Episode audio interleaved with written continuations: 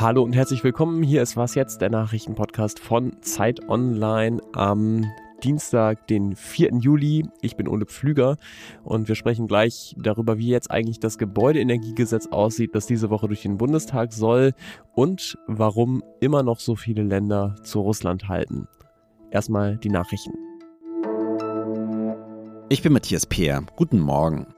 Israel hat seine Militäroffensive im Westjordanland in der Nacht fortgesetzt. Bei Luftangriffen und Gefechten am Boden sind nach palästinensischen Angaben mindestens neun Menschen getötet worden, rund 100 Palästinenser wurden verletzt. In der Stadt Jenin sind angesichts der Kämpfe tausende Menschen aus einem Flüchtlingslager geflohen. Israels Regierungschef Benjamin Netanyahu bezeichnete Jenin als Rückzugsort für Terrorismus, von dem aus heimtückische Attacken auf Israelis verübt worden seien. Die USA bekräftigten ihre Unterstützung für Israels Recht auf Selbstverteidigung. Gleichzeitig forderte die Regierung in Washington, den Verlust von Menschenleben zu verhindern. Beim Bundesverfassungsgericht geht es ab heute um die Frage, ob die NPD aus der staatlichen Parteienfinanzierung ausgeschlossen wird. 2001 und 2013 gab es Versuche, die rechtsextreme Partei zu verbieten. Die sind damals aber gescheitert, weil das Gericht argumentierte, die Partei sei zu klein und zu unbedeutend, um die Demokratie zu gefährden. Als Reaktion darauf hat der Bundestag inzwischen das Grundgesetz geändert. Das Bundesverfassungsgericht kann verfassungswidrige Parteien, die nicht verboten werden, jetzt stattdessen von der Parteienfinanzierung ausschließen. Redaktionsschluss für diesen Podcast ist 5 Uhr. Wenige Gesetze haben in den letzten Jahren ja so viel Aufregung verursacht wie das Gebäudeenergiegesetz bzw. Heizungsgesetz und das ja schon bevor es überhaupt in Kraft ist. Der grüne Wirtschafts- und Klimaminister Robert Habeck wollte damit so bald wie möglich klimaschädliche Heizungen weitgehend ersetzen, aber darüber, wie wurde in der Koalition so heftig gestritten, dass es inzwischen schon einen dritten Entwurf gibt und der soll diese Woche durch den Bundestag. Aber ist das eigentlich noch das gleiche Gesetz? Meine Kollegin Petra Pinzler hat sich die verschiedenen Stadien angeguckt und äh, wird mir das jetzt beantworten. Hallo Petra. Hallo. Erfüllt diese letzte Fassung des Gesetzes noch das, wofür Robert Habeck das eigentlich mal geplant hatte? Uiuiui.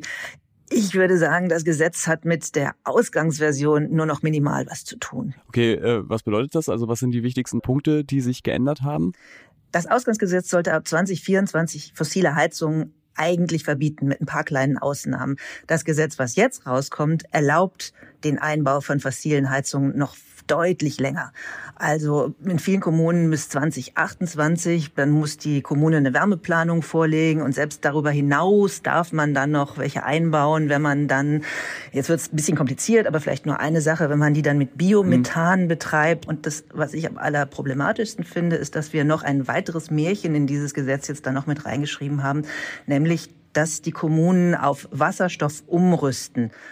Ähm, und wenn diese Umrüstung dann irgendwann nicht kommt, da ist im Ausgangsgesetzentwurf, hätten dann die Kommunen den Menschen dabei helfen müssen, die Gasheizungen, die sie in dem Glauben, dass die irgendwann mal mit Wasserstoff betrieben mhm. werden können, finanziell unterstützen müssen. In diesem neuen Gesetzentwurf ist das nur sehr schwammig formuliert. Das heißt, wir werden noch sehr lange Gasheizung mit Gas betrieben haben. Und wenn das dann irgendwann mit dem Wasserstoff nicht klappt, naja, dann muss man die Heizung irgendwann ausbauen, aber in ferner Zukunft. Was bedeutet das denn für Deutschlands Bemühungen um den Klimaschutz insgesamt? Ich sehe da schwarz. Das wird nur sehr schwer zu erreichen sein. Das Beste, worauf wir hoffen können, ist, dass das Gesetz jetzt bei vielen Leuten im Kopf klar gemacht hat, hey, die Art, wie wir heizen, hat irgendwas mit der Klimakrise zu tun und wir müssen da irgendwann was tun.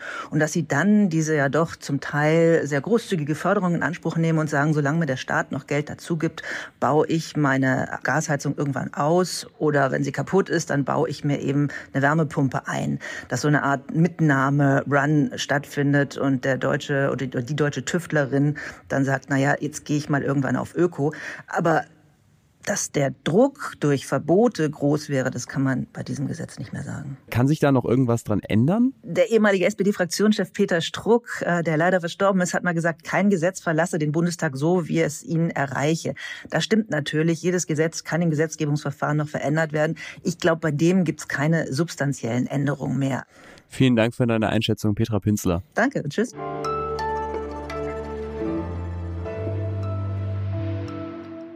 Und sonst so? Die Orkney-Inseln liegen ein paar Kilometer nördlich von der schottischen Küste und sie sind auch Teil von Schottland und dem Vereinigten Königreich.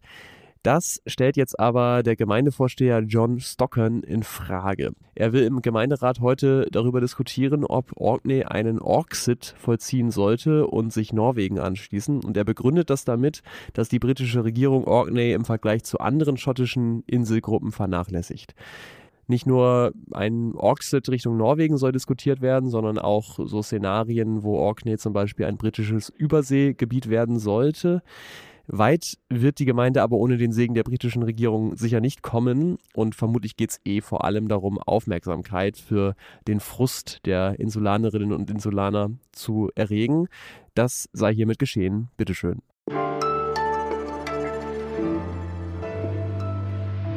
Die Welt steht an der Seite der Ukraine und Russland steht allein da. Das ist seit Beginn des russischen Angriffskriegs auf die Ukraine eine der häufigsten Botschaften von westlichen Politikerinnen und Politikern. Putin ist isoliert. Russia has never been so isolated. Dass er sein Land komplett isoliert hat. Er steht alleine da. Isolated on the world stage. Aber in den letzten anderthalb Jahren ist auch klar geworden, immer wieder so isoliert sind Putin und Russland gar nicht.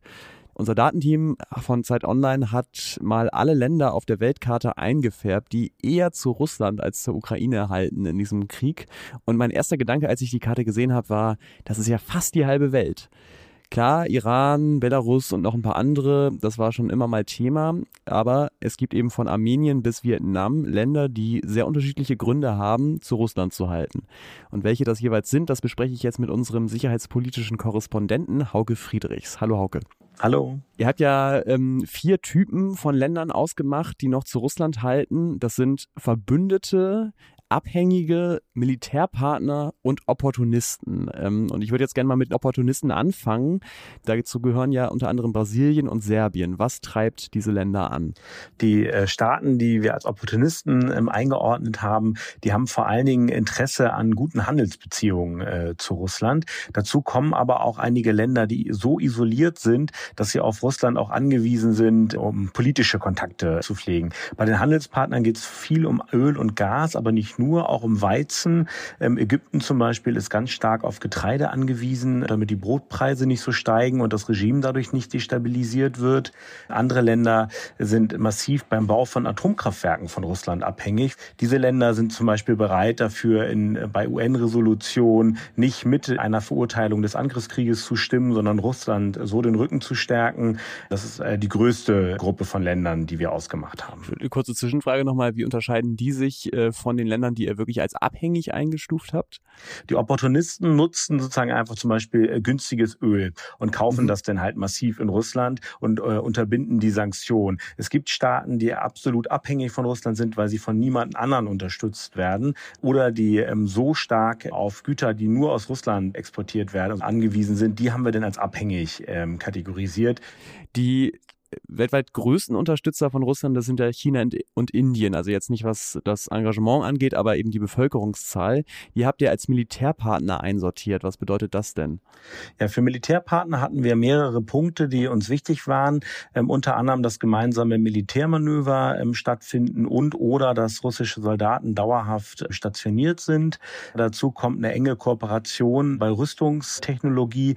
Ähm, Indien zum Beispiel äh, baut mit russischen Joint Venturen zusammen zusammen ähm, Antischiffsraketen. China und Russland arbeiten bei einigen Rüstungsprojekten eng zusammen. Deswegen haben wir die als Militärpartner eingestuft. Ich habe ja eben schon gesagt, also auf den ersten Blick so fast die halbe Welt, die eher noch bei Russland ist. Wie groß ist denn die Hoffnung auf ein Kriegsende überhaupt, solange die Unterstützung weltweit so groß ist?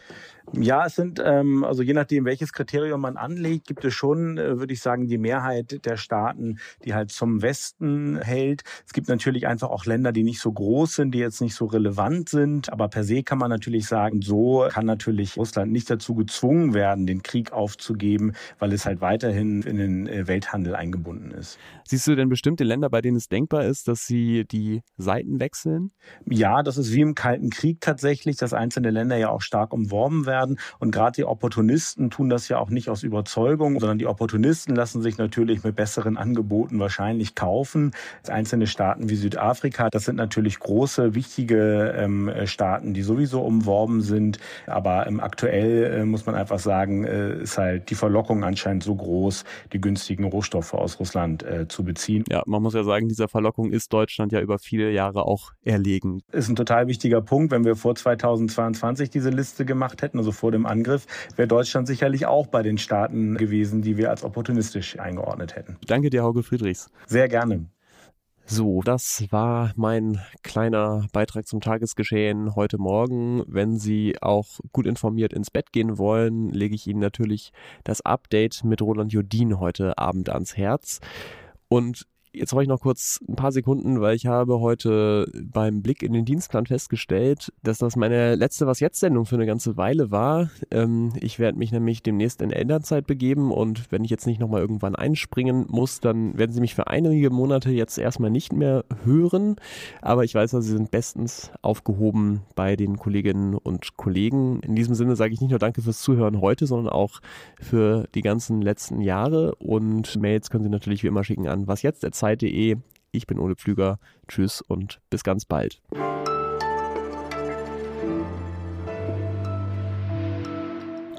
So, dann hänge ich jetzt auch erstmal das Mikrofon an den Nagel.